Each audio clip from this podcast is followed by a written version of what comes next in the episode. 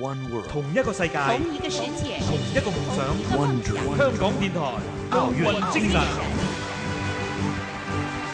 吴敏霞一九八五年出生于上海，六岁的时候，出于对水的喜爱，她选择了跳水。一九九五年，吴敏霞进入上海市队接受专业训练。一九九八年入选国家队。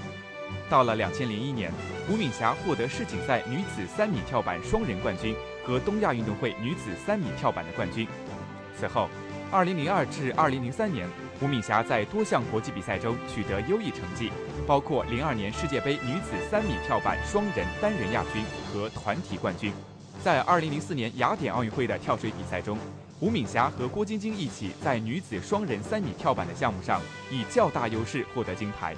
另外，吴敏霞在2006年世界杯跳水女子三米板获得的冠军，是中国队在世界杯跳水赛上的第一百枚金牌。2006年，吴敏霞在各类大赛中四次战胜郭晶晶而获得金牌，她被公认是继郭晶晶之后的中国跳水队又一领军人物。